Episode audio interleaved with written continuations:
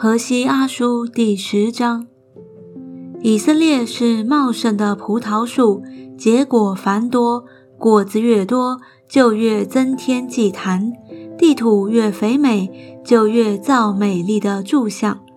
他们心怀恶意，现今要定为有罪。耶和华必拆毁他们的祭坛，毁坏他们的柱像。他们必说：“我们没有王，因为我们不敬畏耶和华。王能为我们做什么呢？”他们为立约说谎言，起假誓，因此灾罚如苦菜滋生在田间的犁沟中。撒玛利亚的居民必因伯雅文的牛犊惊恐。崇拜牛犊的民和喜爱牛犊的祭司，都必因荣耀离开他，为他悲哀。人必将牛犊带到雅述，当作礼物献给耶雷布王。以法莲必蒙羞，以色列必因自己的计谋惭愧。至于撒玛利亚，他的王必灭没，如水面的沫子一样。博雅文的秋坛就是以色列取罪的地方，必被毁灭。荆棘和棘藜必长在他们的祭坛上，他们必对大山说：“遮盖我们。”对小山说：“倒在我们身上。”以色列啊，你从基比亚的日子以来，时常犯罪。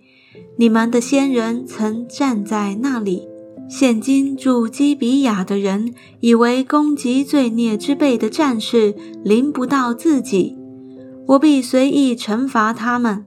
他们为两样的罪所缠，列邦的民必聚集攻击他们。以法莲是寻良的母牛犊，喜爱踹骨，我却将恶加在他肥美的颈项上。我要使以法莲拉套。犹大必耕田，雅各必耙地。你们要为自己栽种公义，就能收割慈爱。现今正是寻求耶和华的时候。